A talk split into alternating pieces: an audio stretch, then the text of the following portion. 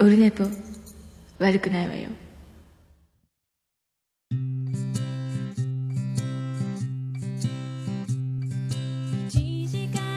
どうも始まりまして始まりまして始まりました。えはまた8月3月2日木曜日の第187回でございます。え雨。雨ですね。まあまあ雨です。福岡。めっちゃ昨日から花粉がもりもりもりもりもりこちゃんでして、まあ、薬飲んであの抑えてるんでもうあの花粉飛ぶ前から、えー処方してもらって飲み始めてるんで全くあの症状出ないんですけど昨日からお目目がちょっとねかなり来てるなと、まあ、花粉を感じる、まあ、外出るときはマスクよりもあのゴーグルの方をつけるんですけどね、えー福岡すげえなっていうね、えー空もなんか霞んでるぜみたいな青空やけど、まあ、そんなうんと中ですね、えー昨日あの、えー長女ブレンダー卒業いたしました。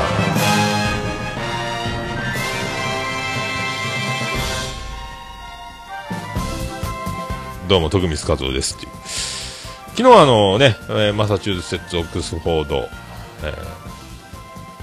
ブラジリアントリビアン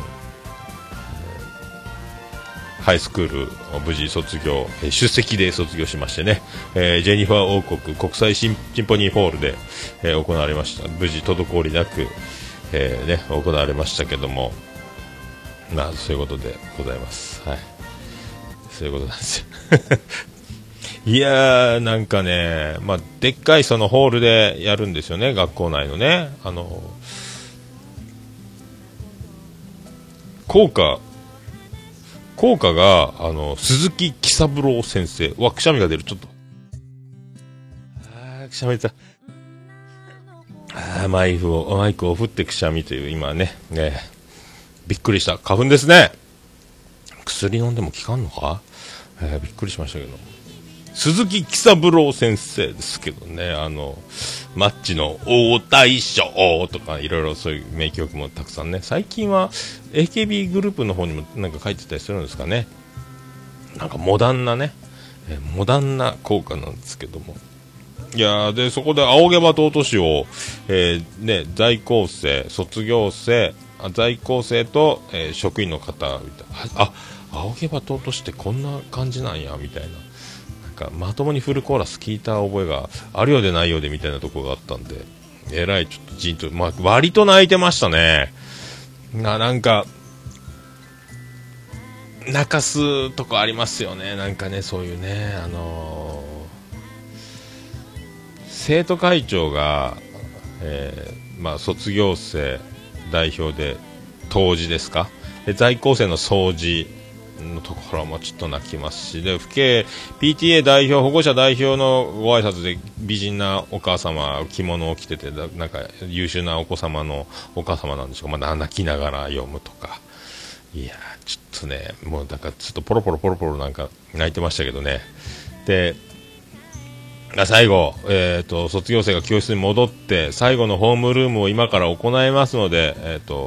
保護者の皆様もよろしかったら教室の方に行かれてくださいと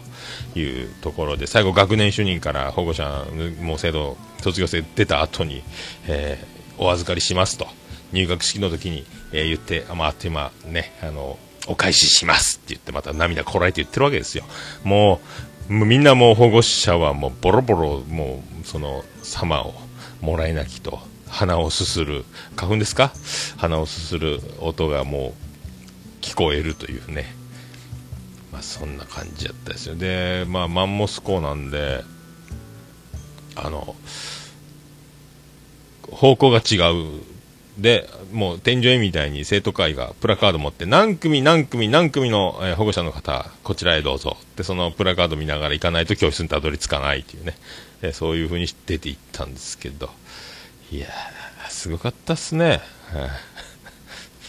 まあそのまあすごかったっちゅう話ですよ、えー。で、えー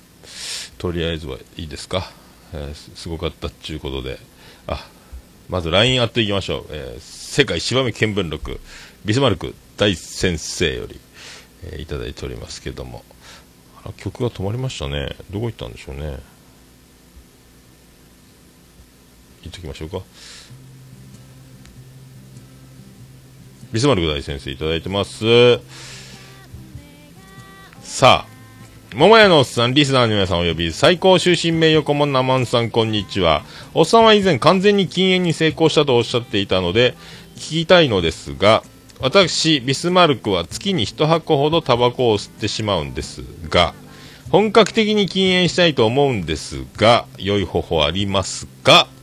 禁煙する日は1日、あ、喫煙する日は1日と決めて吸ってる感じです。えーおっさんは何の銘柄を吸っていましたか？という。禁煙、1、えー、1箱？月に1箱？ああ、まあでも、1か0かみたいな世界って言いますもんね、タバコはね。吸わないか吸うかだけで、量は、まあ量は関係あるけども、吸ってたらもう一緒だよみたいなね。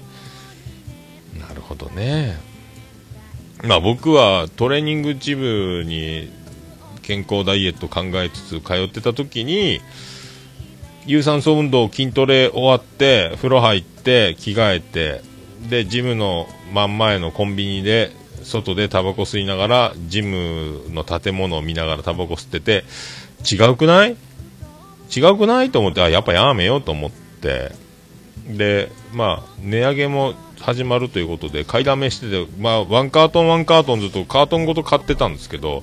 まだ7箱ぐらい残ってる状態でやめましたけどね。まあ、一番は、あの、タバコをもうこれから吸えなくなると思ってた、思った時からのあの寂しい気持ちったらないんですよ。もう吸えなくなるっていうね。ああ、この瞬間にタバコに手を伸ばすっていう、タバコ、食後とか話が盛り上がってる時とか、缶コーヒー飲んでる時とか、車運転してる時とか、この瞬間にタバコを吸うという、そのもう20年ぐらい染み込んでますんで、あ、今だって時に手を引っ込めなきゃいけないわけですよね。で、こういう習慣がもうこびりついてるんで、でも、タバコはもうなんか、喉も腫れぼったいし、慢,、ね、慢性的に。やめたいはやめたいんですけども、寂しいという、この、ここがずっとね、せめぎ合ってたんですけども、結果、まあ、タバコ、まあ好きだけど、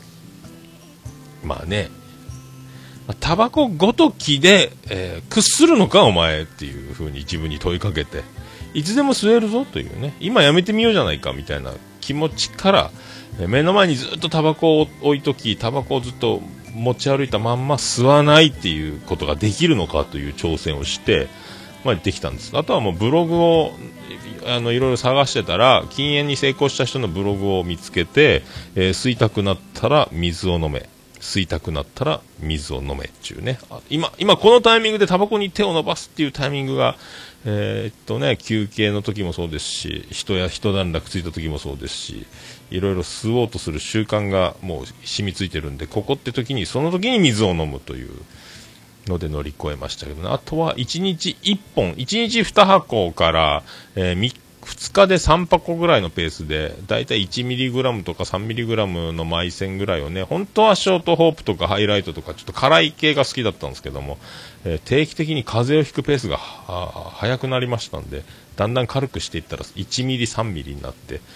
となると本数が増えてという状態だったですけどね、まあ、1日1箱は確実に吸ってたみたい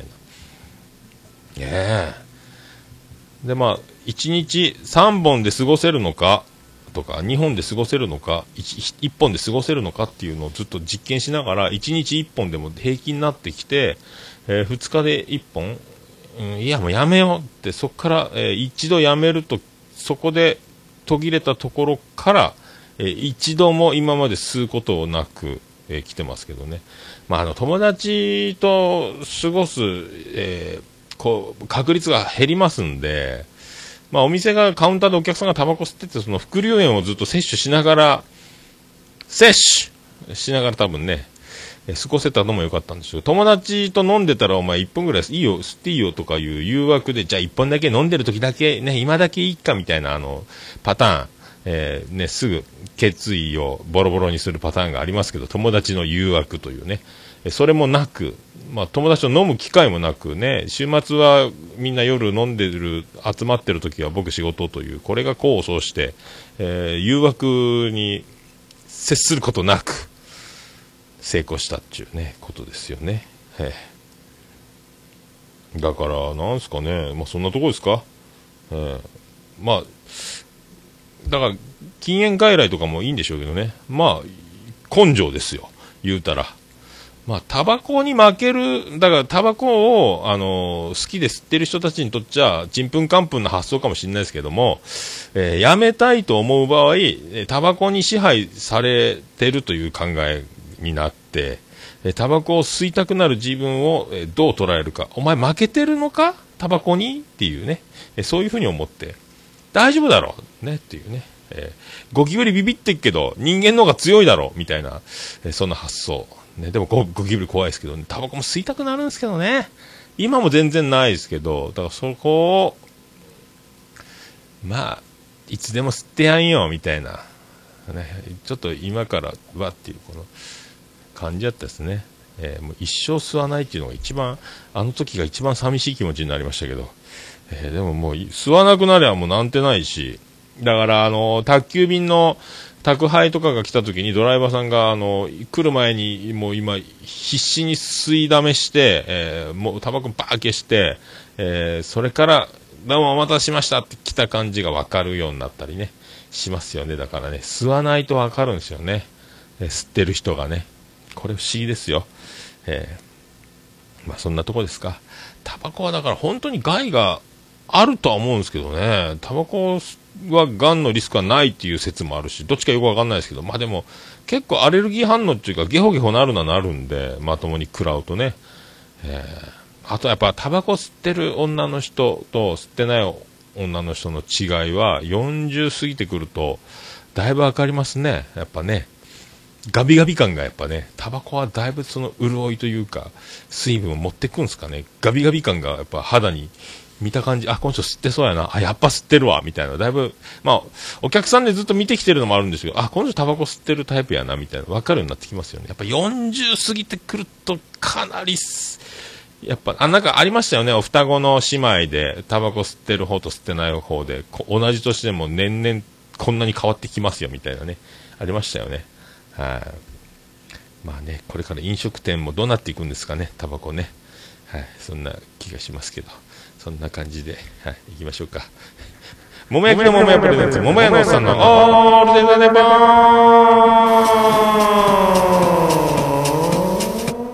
ー止まっちゃった。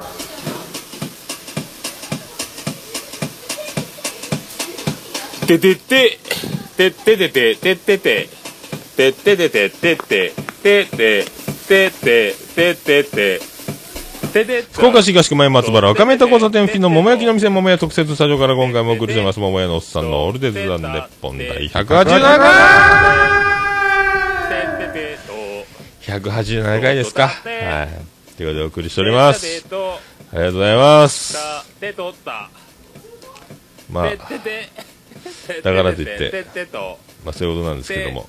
はい。187回。まあそういうことでね、昨日だから卒業式だったんで、まあ、いろいろね、いろいろ、まあ、思い出しますね。感無量、どうも、えー、冠次郎です。そんな感じになりますんで。まあね、卒業といえば、まあ、長渕剛、乾杯、えー、武田鉄矢、送る言葉、えー、斎藤由貴、卒業、尾崎豊、卒業、みんな卒業というタイトル使えますしね。えー、最近は芸能界引退、アイドルグループからの卒業などなど、などなど、ね、今えー、今週のメールテーマは卒業について皆様っていうね、メールのアドレスはという。やってませんけど、やってませんけどね。はい。まあ、そんな感じでございまして。それでは、第187回よろしくお願いいたします。猫のしっぽも応援している、桃屋のおっさんさんのポッドキャスト番組、オールデイズ・ザ・ネッポン。オルネポで検索して登録したら、猫のしっぽと合わせて、せーの、次回も聞いてくださいね。うん。いい感じで撮れたかな？撮れたかな？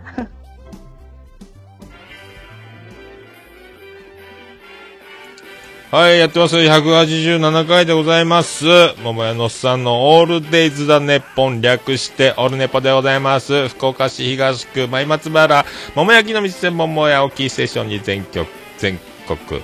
えーっと、いっぱいネットで世界中に配信しております。ツイキャスやってます。ということでございます。はい。えー、で、それでですね、まあ、あの、卒業式向かう、えー道すがら、えっ、と、まあ、今回は、まあ、ジェニファーの運転で行こうかっていうことでね、まあ、ちょっと空前のリバウンドブームで元に体重が戻りまして、もうパンパンなんですよ。えーまあね、ちょっと食べざるを得ないという、まあ、状況もありましたんで、食べてた、食べなきゃいけなきゃ、食べなきゃみたいになったんですけども、で、あ、それは後で言うとして、で、ジェニファー王国、ロバート国王から、えーこの前年末年始を過ごした際に、えー毎回あのー国王の、えクローゼットの方から何か服をもらってくるというのが恒例なんですけど、まるで、まるでも若手芸人のような、え僕ですけども、最近全然服買わないもんですから。えこれ、今度卒業式入学し、これ着たらどうだっていうね、あの、ブレザーをいただき、もう、全くそうな、いいブレザーをいただきまして、ね。ブレザー着ないっすね。ねえブレイザーって野球選手いましたよね、みたいな感じになりますけど、そのブレザーもらいまして、えーっと、いや、でもブレザー着たことないんですけどね、って言ってたら、これいいよいいよ、これ着てね、ズボンあるだろうって、あ、ズボンは前もらったやつがありますね。じゃこの、このシャツどうだっていうシャツもちゃんとね、えーちゃんとクリーニングしたやつで、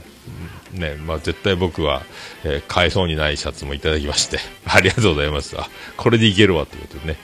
で、もうネクタイもいっぱいもらってまして、もうだから、なんですか、自分で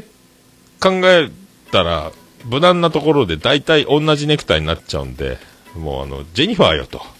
えーネクタイを選びなよって言ったら絶対選ばない色持ってくるんですよね。えー青いやつやったんですけど、えー、青って思ったんですけど、まあいいか。いいんでしょう。じゃあそれということで。えーね、まあ、これで行こうっていうね、えー決めたんですけど、まあね。で、それで、まあ卒業式、まあ、ジェニファーもね、あの昔はね、えー膝上、膝丈ミニスカートみたいな感じを着て、上のそのスーツみたいななんかの合わせて行ってたけど、もう到底今無理やというね、もうそんなフリフリみたいなのは着れないという、だからこんなに時代は変わるもんやな、年は取ったもんやの、みたいな言い方、感じでいながら、まあ、車乗って、えーっと、その、ハイスクールに、えー卒業式向かうわけですけども、駐車場ないよね、つって。ないね、つって。も近所のじゃあ立体駐車場止めるかっていうね、あの、パーキング止めていこうか、みたいな感じだったんですけども。でもしかしたら、運動場を臨時駐車場に開放してるんじゃないの？情報ないの？そういうの。いや、どこ見てもそんなの書いてなかったね、言いながら。行ったら案の定でしたね。えーパーキング止めて、駐車券取って、歩いて、学校行ったら運動場が駐車場になってたっていうね。えーまあ、いろんなところから親御さんも、そのね、学区じゃないですから、と、県外からもいっぱい来てるでしょうから、まあそういう配慮もあるんでしょうね。まあしゃあないかっていうね。まあいいじゃんいいじゃんっていう。まあそんなんでもう式受けて、まあおろろおろろと、まあ泣きながらうろろうろろうろろうろろ泣いて、えーね。で、教室で最後のホームルームがあったわけですけども、あのーまあね、あの、もう、多分先生は後で言ってましたけど、夜中の1時、2時まで前日準備してたみたいなんですけども、えーその準備の一環だったんでしょうね。あの写真をプリント A4 ぐらいのサイズでもう廊下とか教室にいっぱい貼ってるわけですよ。で、廊下から親御さんがホームルームを見守ることがあるんじゃないか、教室に入ってくださいと言って溢れた場合のことも想定して、あの窓の教室側、廊下側に貼ってるけども、窓を開けて教室の中が見えるようにした場合、えー貼った写真が、えー窓と窓の間で隠れてしまわないように、あの重ねたのも想定した貼り方をしている、両方、常に見えっぱなし。いっぱいな、で、長女ブレンダーの映ってるとこだけ、全部写メ撮って60枚ぐらいありましたからね、えー、全部 LINE で長女ブレンダーに送りましたけど、えーと、みんな持って帰っていいよ。あのオープンした時の花のスタンドみたいにお花持って帰っていいよみたいな状態で自分が写ってるの持って帰っていいよって言って、まあ、言ってますけどツーショットや、えー、ファイブショットグループショットなどなどなんで自分があミッケミッケ全部ちぎって持って帰るわけにもいかんなということで全部もう画像に収めようという、えー、経緯になったんですけどおとてつもない雷が起こった。びっくりしたわ。ヘッドホンしてるからびっくりするなこのドーンは、えー、15時27分、えー、福岡市莫大な雷鳴りました。ありがとうございます、はい、停電はしてないようですありがとうございますで、まあ、ホームルームでもう先生も、えー、泣くのをこらえてるわけですけど、まあ、ぐっとこらえて、で、えー、一人ずつ、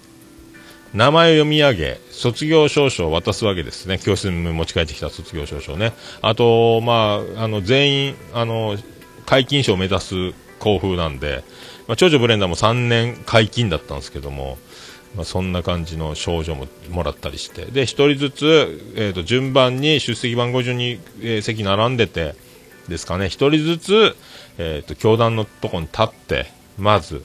親へお礼を言う。そしてクラスメートのみんなに、えー、一言ありがとうみたいなことを言う。そして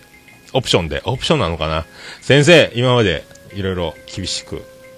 いろいろ面接の受験の時はお世話になったりいろいろで泣きながら泣きながらもうずっと親に迷惑ばっかりかけてたけども18年間ありがとうございました、えー、これからも迷惑かけると思うけどとか、えー、ちょっと笑いを取ったりとかそんなそんなそんなでずっとねもうだからえっ、ー、と人のよその子やけどもよその子が泣きながら喋ってるだけでこっちはもうずっともらい泣きをもうボロボロボロボロもう来るわけで。でも18年間ありがとうございましたってもう家でするえ？嫁に行くの？みたいな気がしますけど。まあ、でクラスのみんなその進学専門クラスみたいなところでえっ、ー、と通常のクラスから、え成績優秀な子が入れ J リーグ入れ替え戦じゃないですけども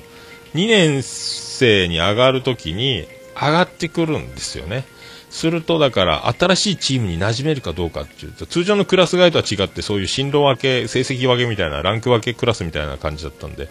不安でした。でもみんなが優しくて、えー、よかったですとか、ほう。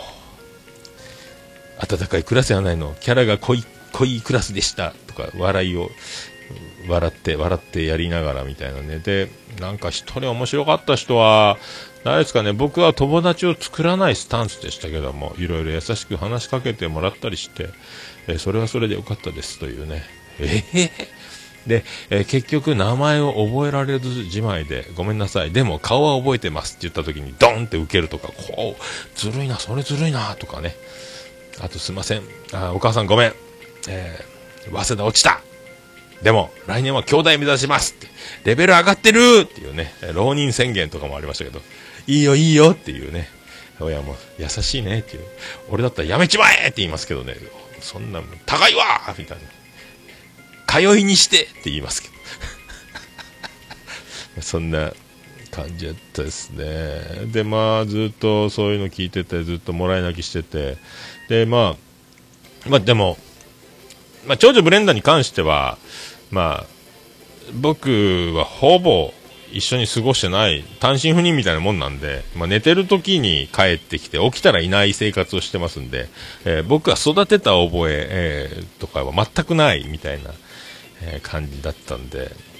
まあ、自分ので、まあね、自分の長女ブレンダーの番になった時にはそんなに、え涙は出ないっていう感じだったんですけど。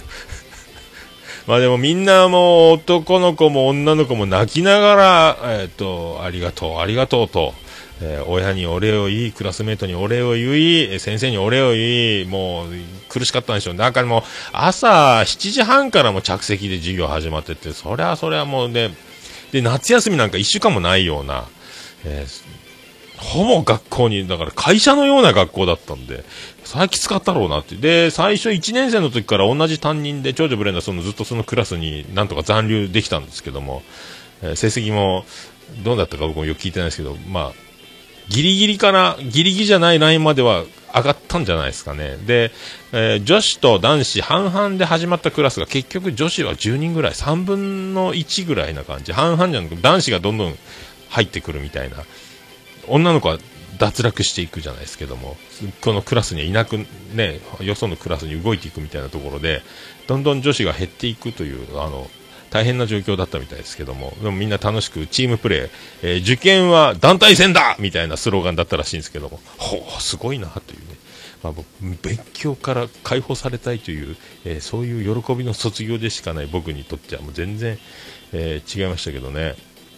まあそんなんで、えーだから長女ブレンダーに関しては僕はその、まあ、一番僕が活躍したと自分で言うならば、えー生まれるまでのところで一番僕が活躍して、生まれた後はジェニファーが18年、ほぼ18年今までは戦ったんじゃなかろうかと思いますけどね。僕はその、もうジェニファーが、あの、長女ブレンダー生まれるというところで、えー生まれないかもしれない、産んじゃダメだという、その、戦いがありましたんで、えーどうにか、どうにかブレンダー、まだ名前名前もついてないですけど、当時ね、えー長女ブレンダーが、えなんとか、この世に生まれなきゃいかんだろうというところの僕の役割だったんじゃなかろうかと。えー後にも先にも、あとは二十歳になって一緒に飲んでくれりゃそれでいいなっていう、飲まないと言われると、それはそれで、ええーってなりますけど、まあ、あとは別に何か一緒に過ごしたじゃ、あの時のこの発言のこんな悩みを聞いてとか全くないんで、まあ、普通に同居人のような、友達のような、えーなんか知り合いのような、まあまあちっちゃい頃から知ってるよ、僕、みたいな感じな、感じなんで、まあね、そんな感じなんで、多分生まれるまでが僕の役割だったんじゃないかというね、えーもうね、だから長女ブレンダーがもし、えーいろんなしがらみ、圧力、流れ、産んじゃダメっていうことになって、じゃあ産みませんっていうことになってたら、これはないんで、まあ、それはそれはもう、えー良かったなっていうことになるんですけどね、今ね、今となってはね。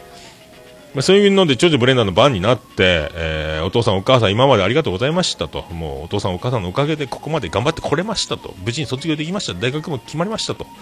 ありがとうございますみたいなことをもう泣きながら言ってて、僕はちょっと図体ね、ちょっと最近また体も太ってきて、教室の後ろにいたんですけども、体のバランスでかいんで、半歩前に立って、えー半歩後ろにジェニファーが、立ってるんですけども、だから、もうあの、泣きながら、長女ブレンダーお、父さんお母さんありがとう言うてるとき、もう、妻ジェニファーがおろろおろろお、お、おえつじゃないですけども、うわーでも、めっちゃな、もう、大爆発の、えー泣いてんな、みたいなね。あの、まるであの、筋肉マン、ジェロニモで検索、みたいな、こう、うろろろろろーってな、まあ、めっちゃ泣いてた。泣いてんなー思ったんですけど、まあ、そんな感じだったですかね。はい。まあ、そんなとこですか。はい、そんなとこですよ。まあ、そんな感じでした。はい。ということで、そんな歌いきますか？出ますか？出ませんね。相変わらず出ませんね。相変わらず出ませんよ。どこ行ったんでしょうね。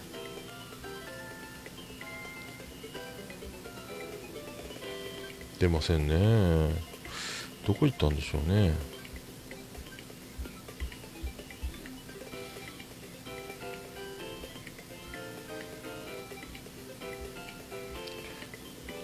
消えるもんですね。えーありました。まあ、そんなとこで、えーそんな曲をいきましょうか。えービアンコネロで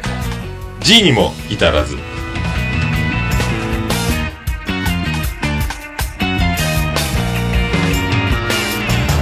風まだ灰色のため息を吐き続け立ち尽くし無に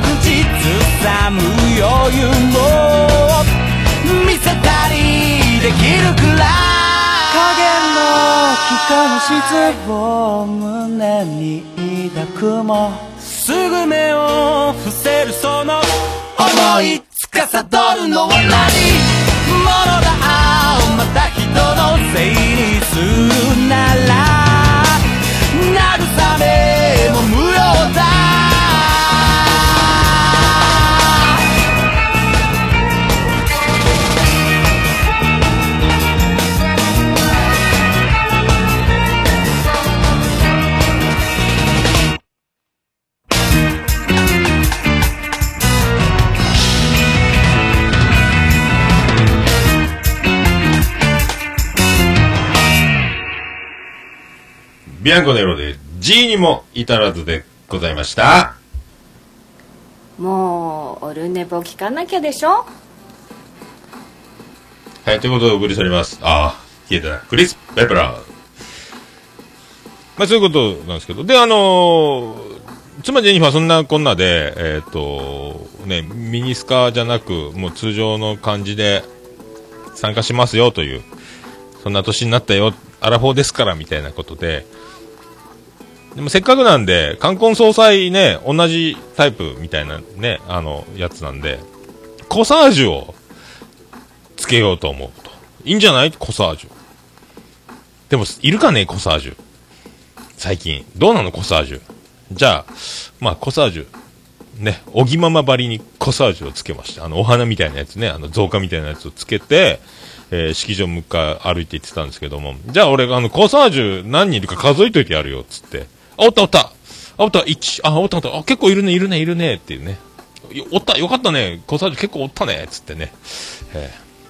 そんな感じで、えー結構いたから安心やねっていう話だったんですけども、みんな50オーバーって、えーほぼアラフィフオーバー、えー相当世代が上の方だけ、えーコサージュという、えー状態だったんですけども、なんかね、そんな感じやったですよ。コサージュね。で、あの、最後、あの、ホームルーム終わって、えーサプライズですか？えー先生に、色紙、努力賞となんか、解禁賞じゃないですけど、そんな寄せ書きを先生。で、先生も泣くんで、泣きたくないので、えーぐっとこらえて、言いたいことあるけど、プリント配りますって言って、笑い取ってましたね。そのプリントに、えー両面、私の言いたいことは書きました。で、えーゆっくり後で、家帰って、今読んだらダメよ、読んでってね、っていうお手紙じゃないプリント、みたいな感じで。で、で、さらに自分の言葉で、まあ、言うというね。えーで、あのー学年主任が、え手は離すけど、心は離さずというのが、まあ、この年頃の高校生の、まあ、には大事な、えー教育方針というか気持ちというかなんかそういうとこですよ。まあね、まあね、俺なんかずっと手放しやけどね、みたいな気、まあそうよね、っていう。そういうふうに言うんだ、っていうね。心は離さずっつんだ、つってね。で、担任の先生も、えーホームルームの時に、女の先生なんですけども、もう手を離したいカット、離さなければいけないカットみたいなのがありましたよっ、つってね。最後お返ししますって終わったんですけども。で、最後に親にもサプライズで、机の中から、えー親へ向けた手紙を、えー最後、長女ブレンダーが渡されまして、クラスメート全員が、えー親に手紙を書いといて、まあ、それぞれ、あの、可愛い封筒や茶封筒やそれぞれね、あいろんな封筒に入った手紙を渡すというね、俺まだ読んでないですけども、えー妻ジェニファーは持ってるまんまじゃないかという。うちちゃんとお父さんお母さんへって書いてありましたけどね。あ、タイトルに俺入ってたと思いましたけども。えーそんな卒業式でした。まあね、そんなとこですか、卒業式に関しては。まあ、今だからドラマ、いい、子供もようできてますね。なんか、俺らの頃は、全然、まあ僕のとこの学校がまあ程度が低いのもあったんでしょうけども、僕らの時はまあ担任は何もしてやれなかった、ごめんな、っつって、えー泣いてましたけど、僕はもうあの、ね、えーやっと学校から勉強しなくていい世界に行けると喜びでいっぱいだったんで、全然悲しくなかったですね。で、書道を選択してたんで、最後に、あのーね、君たちが書いた、えーその色紙というか、なんか、なんか、台紙みたいに書いたやつ、ずっと飾っていけるようなやつを、えー最後にみんなが作った作品をそれぞれに返しますって言って、一人一人、一言先生のね、言葉をもらいながら、ね、夢とか希望とか輝きとかね、えーそういう風に書いたみんな思い思いの自分の好きな言葉を書いて渡していってで僕は、えー出世街道って書いてたんですけども受けましたねよかった書いといて書道のクラスでなんかそういう大事な言葉書いてっていうね最後最後の授業がななんか作品作りがあって書道の、えークラスでいや、書き、受けましたね。もう、だから、えー感動してた親御さんたち後ろで、どっと笑いが起きましたね。よしって思いましたけどね。えーまあ、あの、あんなふざけたやつがおるんやなって、後で友達づてに聞いた覚えはありますけども。えーまあ、僕はその卒業の最後ね、それ、受けてよかったなと思いましたけど、だから、あのー一人一人スピーチをする長女ブレンダーのクラスでも、僕は絶対、あの、多分、一発最後、笑い取りたいな。受けた、受ける方法ないかなとかね。でも、いろいろね、あとだからみんな面白いくだりは、親に愛最後にありがとうという時に親を探すくだりが結構笑い取ってましたね。あら、いない、いないとかね、いろいろありましたけども。まあそんなとこですか。ではあの、もう、月曜日ですね、僕ね、あの、あれですよ、映画、ララランド、見まして、え感動ですよ、ララランド。素晴らしいですね、ララランドね。ぜひ、アカデミー賞候補だって結構いろんな賞を独占してて、結局アカデミー賞の作品賞じゃなかったんですかね。えーよかったっすね。ああ、さすがセッションの監督がやったんで。セッションの監督がやったならではのセッション見た人は、ああんなありがたい、おーっていうサプライズがあって、まあ、おー出てると思いましたけど。あとはね、いろんな表現の仕方もなかなか斬新で、まあミュージカルは、みたいな歌が入るやつってアナ雪以来だったんですけども、あよかったですね。えーいや、ほんとね、運命には逆らえないってことですよねえーそんな映画でございますけどね。よかったですね、マジで。そんなとこですか？行きましょうか。行きましょうか。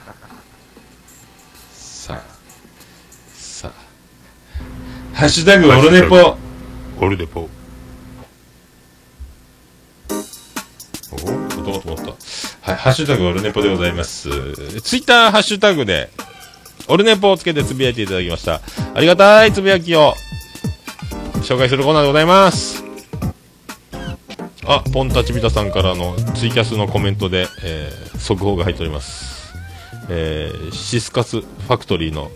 パンダさん、パンダ嬢。パンダさんね、女の子ね。バストサイズ E カップであることが判明いたしました。という速報がありました、皆さん。はい。すごいね。実物大はどのぐらいな感じなんでしょうね。貴重な情報ありがとうございました。ということで、ハッシュタグオルネポでございます。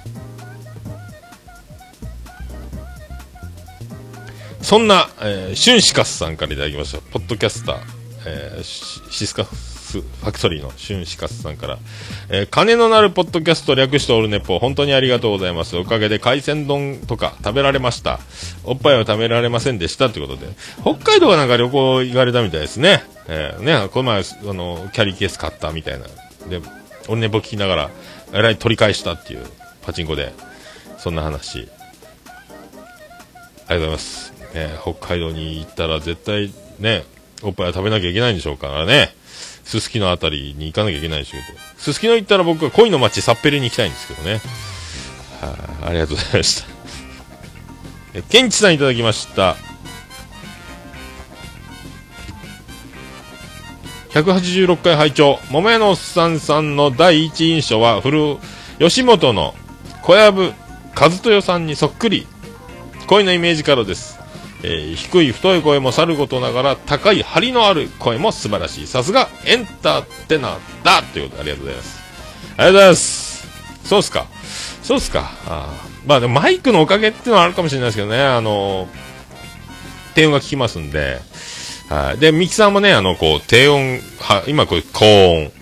えー低音、こんな感じでいきますので、えそんな、マイクがやっぱね、こう、重厚感が、ね、パカ、なんですか、カラカラ、カリカリ、パカパカ、パリパリしてないっていうか、ね、やっぱちゃんと低音も拾ってくれるようなマイクなんで、カラオケ用のマイクなんですけどね、えーそういうのもあるんじゃなかろうかと思いますけどもね、はい、ありがとうございます。エンターテイナーって、えーいやそこまでね、ありがとうございます。素人、素人でございますけども、嬉しゅうございます。ありがとうございます。はい。ありがとうございます。えーナインさんいただきました。昨日途中落ちたので、途中落ちしたので再拝聴。ひねくれ者だから3文字のツイートを考えてしまう。そして禁断の呪文に手を出してしまう。そうあの3文字。知ってる方はご一緒に。知らない人は手拍子でお願いします。バマルスって。なんすかねこれね。なんすかねこれ。ランディバースの方ですか？さあご一緒にバースありがとうございました。なんなんでしょうね。これなんかあれ流行ってるやつですか？ジブリのやつですかね何やったっけ？あれバラス？バモス？バリ、あ、バルスか。バルスやったっけ？バースやった。ジブリの作品を一度も全部見たことがないということでございますけども、ありがとうございます。まあ、僕がね。ありがとうございました。はい。敷地焼きさんからいただきました。ありがとうございます。えー、っとね。見えないラジオピアノマンとちょこっとご飯食べてきましたっていうエコー、かっこエコーって書いてます。ありがとうございます。見えないラジオのリスナーさんですかね。はい。ピアノマンとご飯食べてきましたっていうのを僕前回エコーつけて言ってたところですか。そこ、えー取り上げていただきまして、見えないラジオ、オルネポ、はい、いただきました。あ、速報入りました。ピスケさんから。バルスで正解だそうです。ありがとうございます。何ですかね、バルスってね。呪文ですか？ありがとうございます。えー DJ フレーバーさんからいただきました。オルネポさんで地方クラを紹介していただきました。地方のクラブ工場委員会ですね。アマンさん推薦ありがとうございます。福岡なんですね。出張で福岡行った時はお店に行かせていただきます。ということでありがとうございます。お待ちしております。めっちゃイケメンっすもんね。このツイッターのね。うん DJ はやっぱかっこいいね。うんこの中井の窓にあの、リップスライムの中井さんの同級生の弟さんですか？DJ やってて、リップスライムで DJ やってる人、めっちゃうまかったですね。岡村さんもね、あの、毎週やコーナーでやってて、で、歌謡祭でも DJ 披露しますけど、難しそうっすもんね。なかなかあれ簡単にはいかない感じしますね、あれね。はい。あ、速報入りました、ピスケさん。ラピュタで全てを破壊する呪文。え、そうなんだ。ラピュタで全てを破壊する呪文、バルス。すごいな。あれか。フルーツバスケットでいうフルーツバスケットみたいなもんか。全員わって雲の子散らして、もう一回シャッフルみたいなね。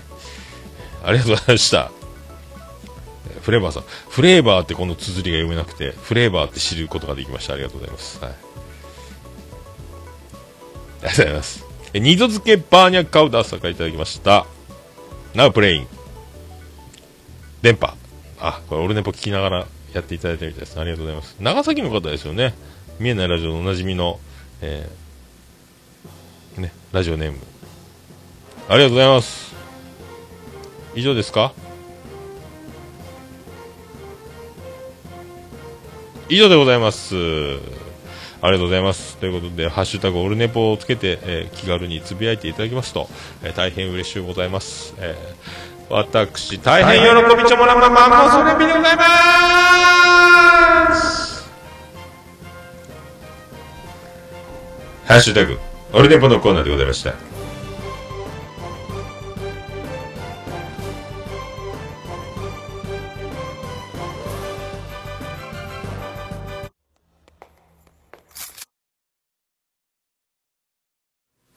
切れました。あでねぽはい、ということでございまして、ありがとうございます。いや、もう何ですか？はい、ということでございますね。はい。まあ、そういうとこですか？で、そのララランド見て、えーっとね、その最、その先週ですかね、えーっと、なんかあの、クラッと来て寝る前に心臓バクバクバクバクってなって、あ、死ぬって思ったんですよ。急に心臓バクバクなりだして、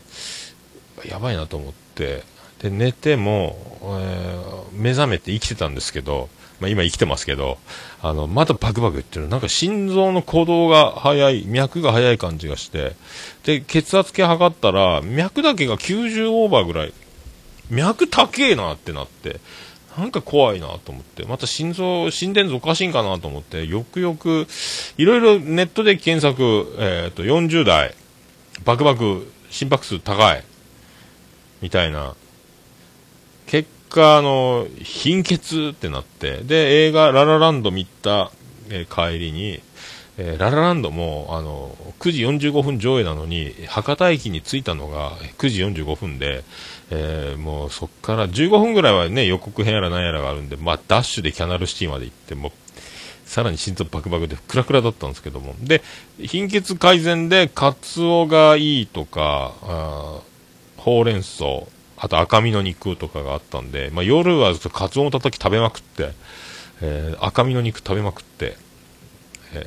体重激戻りしたんですけども。で、あの、お昼も映画見た後、赤身だと思って、えー立ち食いでステーキ食べまして、えーすぐ体重が全盛期の89キロに戻るというね、そんな、ありがたい、あの、や、びっくりした。だから、ひ、でも、またまた、こんなに太ってる最中に、リバウンド真っ最中に貧血があるかいと思って、まあ、鏡であかんべーしてみたら、目の下真っ白、あの、普通貧血じゃない人はあかんべーって目をビって、あの、しなんすか？下をこう、白目とまぶたのブリって中、裏側見たら真っ赤になると思うんですけども、えー真っ白やったんですよね、まあまあね。うわ、マジ貧血やと思って。まあ、これは、輸血してもらった、骨折入院して輸血してもらった時以来の、えー感じだったんで、まあ、そんなんもね、含めまして、えー食べなきゃならん。えーだから、レバーを食べ、レバニラ作ったり、レバーを焼肉のホットプレートで焼いて食べたり、えーカツを食ったり、あと、赤身、牛の赤い方ばっかりを食ったりみたいなので、多分もう大丈夫だと思うんですけども、いや、ビビったね、しかしね。もう死ぬの？早いな。まあ、マジいいけど、もうちょっとやないと、と思いながら、ちょっと早すぎるんじゃない？このまま寝て起きて死ぬのは、みたいな、えー感じがしましたんで、まあ、よかったです。はい。多分貧血だけど、もうこれ以上なんか、ね、また今度明日健康診断なんで、聞いてください先生、貧血なんですって言いますけど、はい。エンディングです。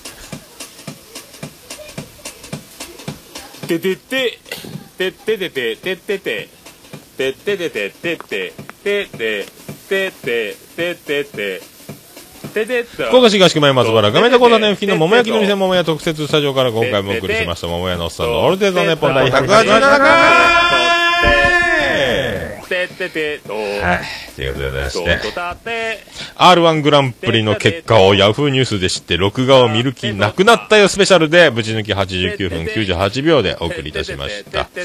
はい、もう録画見る気なくしますね。こうわか、まあね、もう他のネタをいろいろね、見ても、それだけで楽しめるんですけども、あ、このネタ面白かったんだ、この人優勝するんじゃないの？この人優勝するんじゃないの？これ絶対面白かった、俺の中でっていうのがもうできなくなるというね。ただ、えーそれぞれ出場者、決勝出場者のネタを見るのみという、これの、誰が優勝するんだっていう楽しみがなくなると、本当録画ってね、えー不思議なもんで、見る気がなくなるんですよね、ほんとね。はい。で、明日まあ、健康診断で検便2回しなきゃいけないんですけども、えー、やっと1回分の検便を先ほど無事に終了しましてね。昨日あの、うっかり、うっかりね、あの、貴重な1回分のうんこをあの、流した後に気づいて、ああ、ああ、あ、検便するの忘れたって思いました。はい。そんな感じでございます。はい。そんな曲、お送りしましょう。はい。オルネポエンディングテーマで、バディで、星の下、星の上。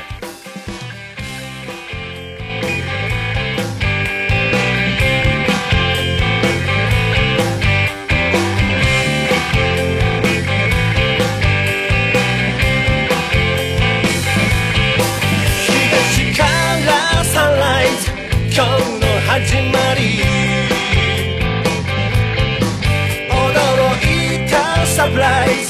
身を引くモーニングムーンドライな関係壊すためにトライ必要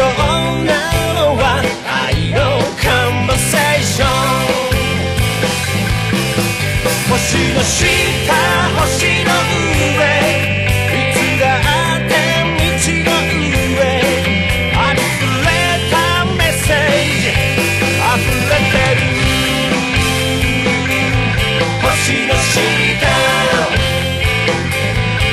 星の上。星の下。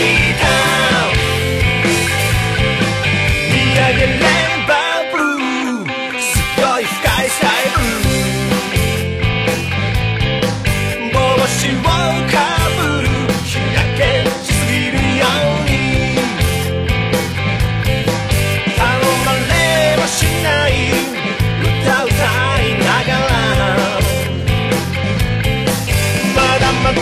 続くよ。自問自答カンバセーション。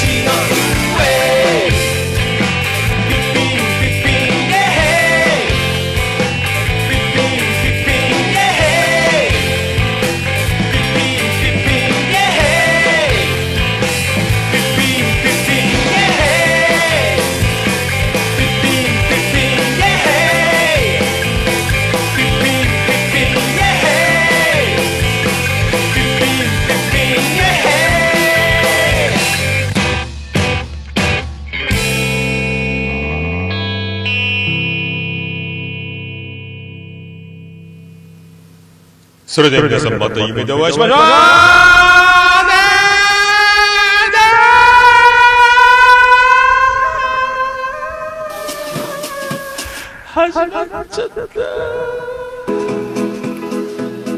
福岡市東区若宮と交差点付近から全世界中へお届け。桃屋のおっさんのオールディーズ・ザ・ネポー